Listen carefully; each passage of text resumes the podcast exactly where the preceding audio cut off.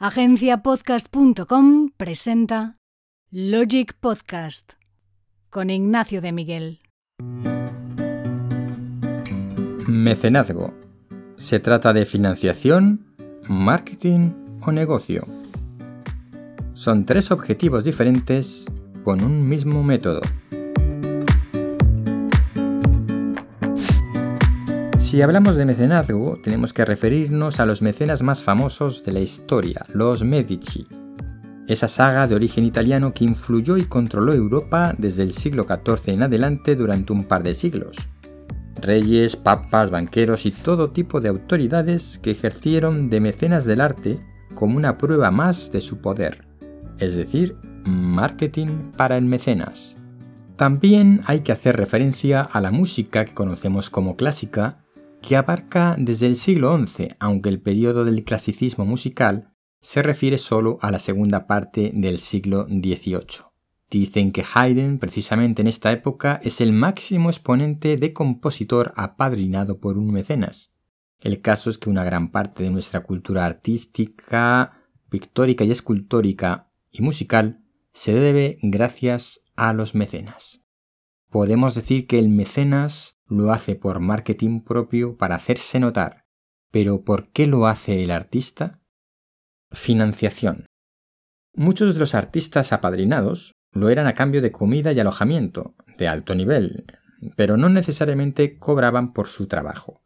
A esto lo podemos llamar simple y llanamente financiación. Con esta idea surgió el crowdfunding, como método de financiación de proyectos artísticos que luego se comercializaban. Las campañas de crowdfunding tienen una cuantía mínima de recaudación que hay que superar para que se lleven a cabo.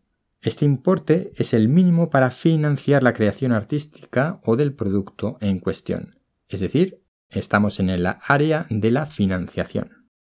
Pero pasamos de la financiación al negocio.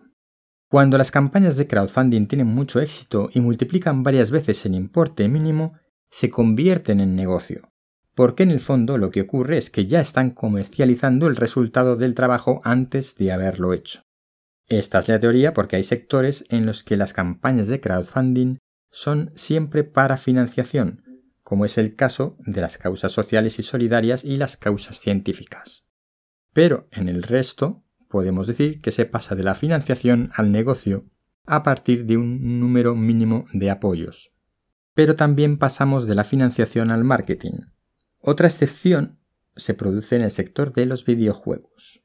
Equipos con respaldo económico que no necesitan una campaña de crowdfunding para desarrollar un nuevo videojuego, sin embargo lo utilizan como campaña de marketing cuando ya tienen una comunidad de seguidores muy grande. Incluso llegan a ofrecer como recompensa el videojuego a un precio por debajo del precio de mercado, porque en realidad no necesitan ese dinero para el desarrollo, para la financiación, y lo que hacen es simplemente montar una campaña de marketing.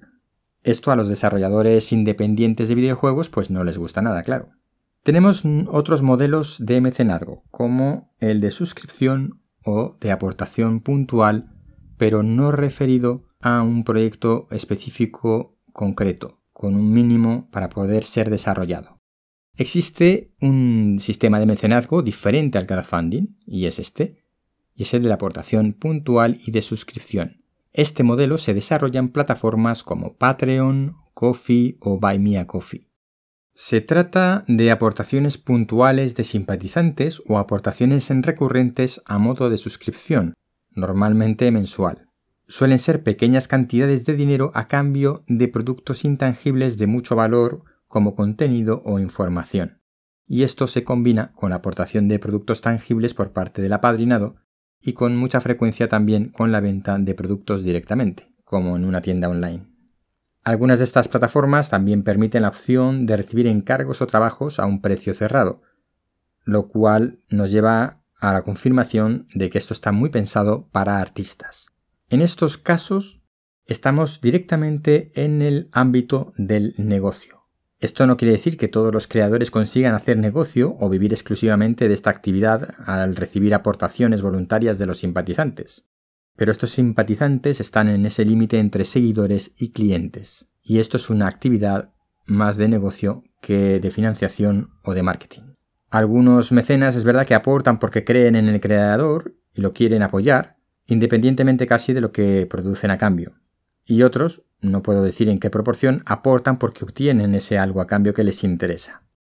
Lo que sí es cierto es que este tipo de contribuciones no se suelen hacer solamente desde la perspectiva de cliente-proveedor, sino que hay siempre un componente de empatía con el creador, y es la clave del éxito de este tipo de campañas.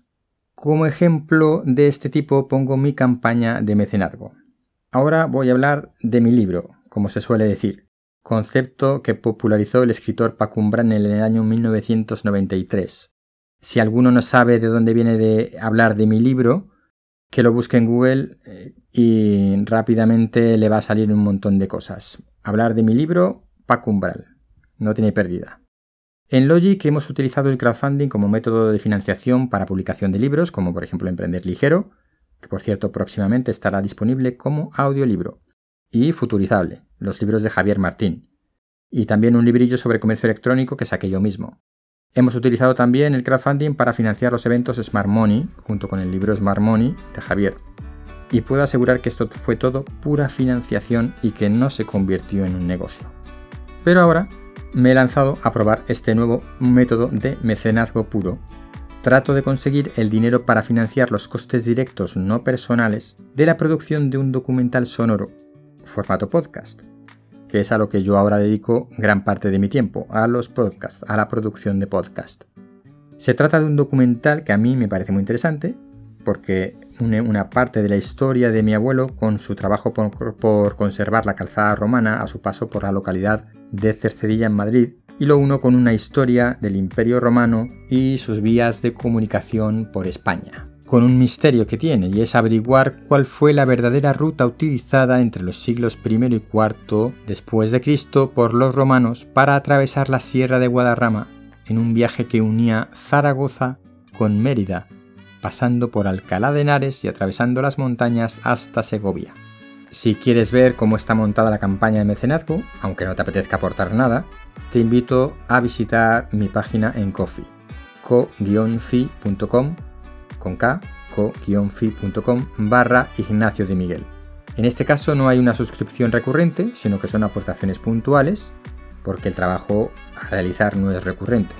Y también he añadido el modelo de tienda online. Como digo, lo menciono para que veas el modelo, no tanto para que aportes que si lo haces, bienvenido será. Espero que este contenido sobre el mecenazgo te haya parecido interesante. Espero tus comentarios, ya sabes dónde localizarme y buena semana.